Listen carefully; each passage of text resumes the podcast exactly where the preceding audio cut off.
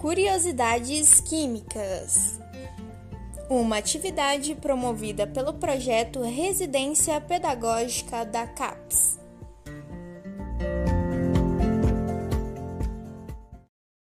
Olá pessoal, eu sou o Leandro, licenciando em Química pelo IF Sul de Minas, campus Pouso Alegre, e este é mais um podcast do Curiosidades Químicas. Você já ouviu falar da planta ortiga?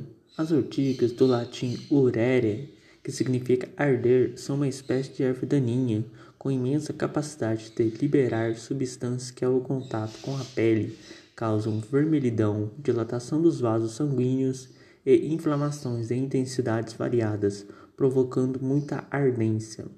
A urtiga é uma espécie de folhagem que causa queimaduras a quem ouse encostar-se em suas folhas, mas o que faz essa planta causar danos aos que a tocam?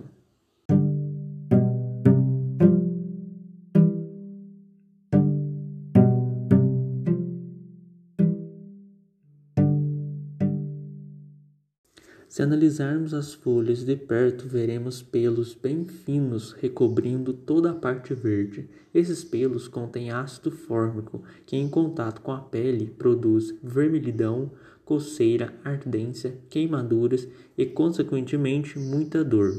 Portanto, as ortigas ardem em nossa pele porque liberam uma espécie de ácido por um mecanismo autodefensivo, deflagrado pelo contato em suas folhas. Assim queimam para se proteger de quem quer destruí-las.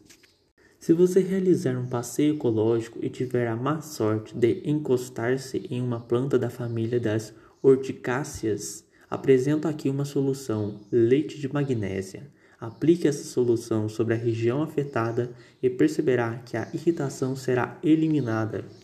Sabe por que o leite de magnésia alivia a dor causada pelo ácido? Porque possui caráter básico, ocasionando uma reação de neutralização entre uma base, o leite de magnésia, e um ácido, o ácido fórmico.